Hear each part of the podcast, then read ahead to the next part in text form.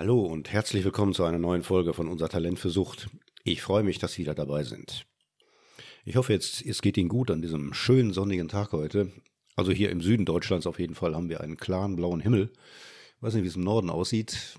Und von mir aus könnte das auch so bleiben den ganzen Winter über. Geht Ihnen das auch so? Wenn es kühler wird, das macht mir überhaupt nichts. Aber Winter und Dunkelheit, das ist die Kombination, die ich eigentlich nicht so gerne habe. Aber wie heißt das? Wetter und Jahreszeiten sind das, was wir daraus machen. Oder so ähnlich. Naja, fangen wir mal an. Ich habe in einer meiner vorherigen Folgen mal über unsere Tendenz gesprochen, manche unserer Verhaltensweisen gerne als Sucht zu bezeichnen. Sie erinnern sich vielleicht. Dann fallen manchmal solche Aussagen wie, ach, da ist doch einer süchtig nach Sport. Da ist jemand putzsüchtig, da ist jemand arbeitssüchtig und so was ähnliches. Solche Worte haben Sie bestimmt schon mal gehört. Ich habe vorsichtig darauf hingewiesen, dass man nicht gleich süchtig nach einem Verhalten ist, nur weil man es leidenschaftlich gern macht und es mehr Zeit als üblich in Anspruch nimmt. Wobei üblich jetzt schon wieder ein Wort ist, das dem von normal sehr nahe kommt.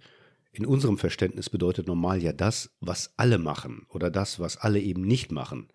Und das ist nicht unbedingt das zuverlässigste Kriterium für Gesundheit. Noch nicht einmal für Qualität, wenn Sie mal genauer hinschauen. Der große Nachteil von Normalität liegt genau darin, dass wir, naja, Dinge, die allgemein gebräuchlich sind, nur sehr schwer als Risiko sehen oder als zumindest fragwürdig. So sind wir nun mal. Und wenn dann jemand kommt und uns darauf hinweist, dass es genau das sein könnte, nämlich ein Risiko, dann werden wir aktiv, aber so, dass wir eher unsere Normalität verteidigen, als uns ernsthaft mit Risiken auseinandersetzen. Vielleicht kennen Sie den Witz von dem Raucher, der sich darüber beklagt, die Zeitungen seien voll mit Artikeln über die Gefährlichkeit des Rauchens, und das würde ihm immer mehr zu schaffen machen. Aber jetzt habe er einen Entschluss gefasst. Er liest keine Zeitungen mehr. So machen wir das. Und das ist ja auch kein dummer Entschluss. Er ist das Ergebnis einer gewissen Logik und ist sogar hilfreich für den Mann. Nur, das Problem, um das es eigentlich geht, ist ja überhaupt nicht gelöst. Und jetzt ersetzen Sie mal Rauchen durch Alkohol und Zeitungen durch Menschen, die sie aufklären wollen. Da haben sie es. Das ist ein sehr schönes Beispiel für Suchtverhalten. Reden wir mal übers Fernsehen. Und mit Fernsehen meine ich alles, was einen Bildschirm hat. Und in portabler Form haben wir das ja alle.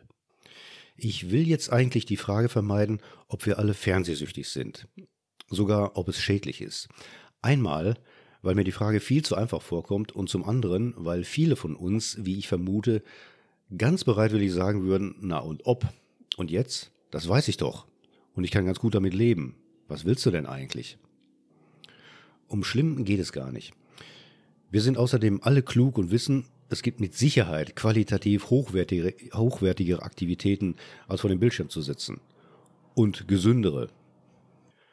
Aber wen lassen wir das denn entscheiden außer uns? Und auf wen hören wir denn da? Die Frage, die mich eigentlich viel mehr interessiert, ist, was tun wir da eigentlich genau? Ich versuche mal zu erklären, was ich meine. Als ich ein Kind war, auch noch als ich anfing, erwachsen zu werden, ich bin ja ein Mann der 80er, gab es drei Fernsehprogramme und keine Smartphones. Das klingt jetzt nach Erzählung aus der guten alten Zeit, weiß ich. Aber so lange ist das jetzt auch wieder nicht her. Und die drei Programme waren gegen Mitternacht auch vorbei. Und dann kam der Sendeschluss. Das ist ja mittlerweile ein Wort mit historischem Wert. Es gab nachts kein Programm. Das nächste nennenswerte Programm fing am nächsten Nachmittag wieder an, mit dem Kinderprogramm, wenn ich mich recht erinnere. Da könnte man sich jetzt fragen, was haben die Menschen eigentlich die ganze Zeit gemacht? Ich weiß es auch nicht, aber irgendwas haben sie gemacht. Und ob das besser war oder nicht, das sei mal dahingestellt. Jetzt, lange Zeit nach der Privatisierung der Sender, haben wir Fernsehen nicht nur rund um die Uhr, sondern quasi mehrmals rund um die Uhr, weil es hunderte von Kanälen gibt, die sich, und da machen wir uns mal nichts vor, nicht gegenseitig an Qualität überbieten wollen. Streng genommen haben wir viel zu wenig Zeit fürs Fernsehen. Und da ist YouTube noch nicht mal dabei, geschweige denn Netflix. Und jetzt wäre es eine interessante Frage, beziehungsweise zwei interessante Fragen. Haben wir, ganz vorsichtig ausgedrückt, eine Tendenz zur Fernsehsucht? Gibt es das? Und wenn ja, Liegt das an dem fast unbegrenzten Angebot oder woran? Greifen wir doch mal ein paar Abhängigkeitskriterien aus dem ICD-10 auf. Wir sehen fern, obwohl wir wissen, dass es ungesund ist. Das hängt natürlich von der Dauer ab. Also könnte man auch sagen, wir sehen fern, obwohl wir wissen, dass es schädlich ist. Und es hängt davon ab, was wir dabei essen und rauchen und trinken. Also gesund verhalten wir uns jetzt wirklich nicht dabei. Also, eigentlich ist das schon ein Suchtkriterium, oder? Vernachlässigen wir wichtige Interessen durch das Fernsehen? Möglicherweise. Aber dazu müssten wir wissen, was andere wichtige Interessen für uns überhaupt sind. Das wissen wir aber nicht, wenn wir ritualmäßig unsere buchstäblich freie Zeit mit Fernsehen verbringen. Woher soll ich auch wissen, was wichtig für mich ist, wenn ich mich darum überhaupt nicht kümmere? Paradoxerweise wird dann das Fernsehen ein wichtiges Interesse und es zeigt sich keine Notwendigkeit für andere Interessen. Entwickeln wir eine Toleranz? Also steigt die konsumierte Fernsehzeit mit zunehmendem Gebrauch an? Das ist schwierig zu beantworten. Ich denke ja eher, dass wir das Limit schon von Anfang an ausschöpfen. Wir müssen nicht mehr beschaffen, wir haben schon Mühe, mit dem fertig zu werden, was uns angeboten wird. Ähm, haben wir Entzugserscheinungen? Ich rede hier nur von TV, nicht von Handy- oder PC-Wegfall. Das wäre ein anderes Thema. Da denke ich, die werden wir möglicherweise haben. Eine Unruhe, Nervosität, schlechte Laune oder ähnliches. Erleben wir einen Kontrollverlust, was den Beginn oder die Menge der konsumierten Zeit oder der Inhalte angeht? Da glaube ich fast, dass sich die Frage so nicht stellen lässt. Es geht, glaube ich, eher darum, inwieweit wir den Konsum in unseren restlichen Tagesablauf integrieren. Wir werden uns wahrscheinlich nicht krank melden, wenn wir ferngesehen haben. Von ein paar Ausnahmen abgesehen wie ein nächtliches Serienmarathon oder ein wichtiges Fußballspiel. Aber wir melden uns sozusagen ab für andere Dinge, die stattdessen in Frage kommen können. Aber weil wir diese anderen Dinge nicht kennen, fällt uns das ja nicht auf. Wir sind nicht für die Arbeit abwesend, sondern für, wie sollen wir es nennen, für alles andere? Auf jeden Fall neigen wir dazu, unseren Alltagsablauf nach dem Fernsehprogramm zu richten. Okay, das waren jetzt ein paar Suchtkriterien, die in Frage kommen. Sind wir süchtig oder nicht? Was die Kriterien angeht, kommen wir dem schon sehr nahe. Aber gucken wir doch mal auf die Dynamik, die vielleicht dahinter steckt und die ebenfalls eine Sucht beschreiben könnte, nämlich die Funktion. Welche Funktion hat das Fernsehen? Unterhaltung, Entspannung oder doch eher die, irgendeine Zeit mit irgendwas zu füllen, ohne uns anstrengen zu müssen? Also ich habe manchmal den Verdacht, es läuft wohl eher darauf hinaus, oder? Und wieder die Frage, ist das schlimm? Fernsehen ist ein sehr passiv, passiver Vorgang. Wenn wir mal genau hinsehen, dann wird uns klar, dass wir eigentlich überhaupt nichts machen. Wir rezipieren, um mal ein Fremdwort reinzubringen. Rezipieren hat was mit Rezept zu tun. Das kennen Sie. Rezept ist das, was Sie vom Arzt bekommen. Als Patient, also als Duldender. Wir empfangen. Natürlich, das, was wir empfangen, macht auch was mit uns. Wir lachen, erleben Spannung, sind angerührt, fiebern mit. Aber letztlich sind das alles Reaktionen und keine Aktionen. Wir sehen uns Spiele an, die Erwachsene spielen, die wir, machen wir uns mal nichts vor, im Leben nicht selber spielen würden und wir fühlen uns unterhalten. Wir sehen zu. Dafür sind sie ja gemacht.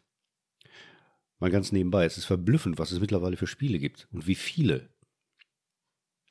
Wir sehen anderen beim Spielen zu oder Polizisten und Ärzten bei der Arbeit. Je realistischer, desto besser finden wir es dann. Also, das ist schon ein bisschen verrückt. Wir legen Wert auf Realität im Fernsehen, beziehungsweise genauer gesagt, dass die Realität so realistisch wie möglich gespielt wird, damit wir unterhalten werden. Und jetzt wieder die Frage, ist das schädlich und hat das was mit Sucht zu tun? Nicht im Sinne einer Krankheit, sondern im Sinne einer Suchtfunktion. Schlagen wir mal einen kleinen Bogen. Ich habe in meinem letzten Sommerurlaub fast regelmäßig erlebt, dass in den Restaurants Kinder am Tisch sitzen und vor sich ein Tablet stehen haben, auf dem während der gesamten Essenszeit ein Film läuft. In den Urlauben deswegen, weil ich sonst selten in ein Restaurant gehe, jedenfalls zu Zeiten, in denen Familien mit Kindern hingehen. Und die Methode mit dem Tablet, mit dem kleinen Bildschirm ist unschlagbar. Die Kinder sind ruhig. Sie sind beschäftigt. Sie sind abgelenkt. Ihre Aufmerksamkeit ist sozusagen kanalisiert. Ich lasse eine Bewertung des Ganzen mal weg. Wir schauen uns nur an, was gemacht wird. Das Ganze, also Fernsehen, Schrägstrich Tablet, bekommt mit voller Absicht eine Funktion und die liegt darin, Ruhe zu haben, vielleicht sogar das Kind zum Essen zu bringen, aber es geht nicht darum, das Kind gezielt mit Inhalten vertraut zu machen, vielleicht sogar gut, eine Wertung kommt jetzt doch rein, pädagogisch gelenkt. Und unterhalten mit der Familie am Tisch, eine der familiärsten Aktionen überhaupt, geht auch nicht. Was wäre denn jetzt der Lerneffekt, der entsteht? Der Lerneffekt für das Kind? Zusammensein ist anstrengend.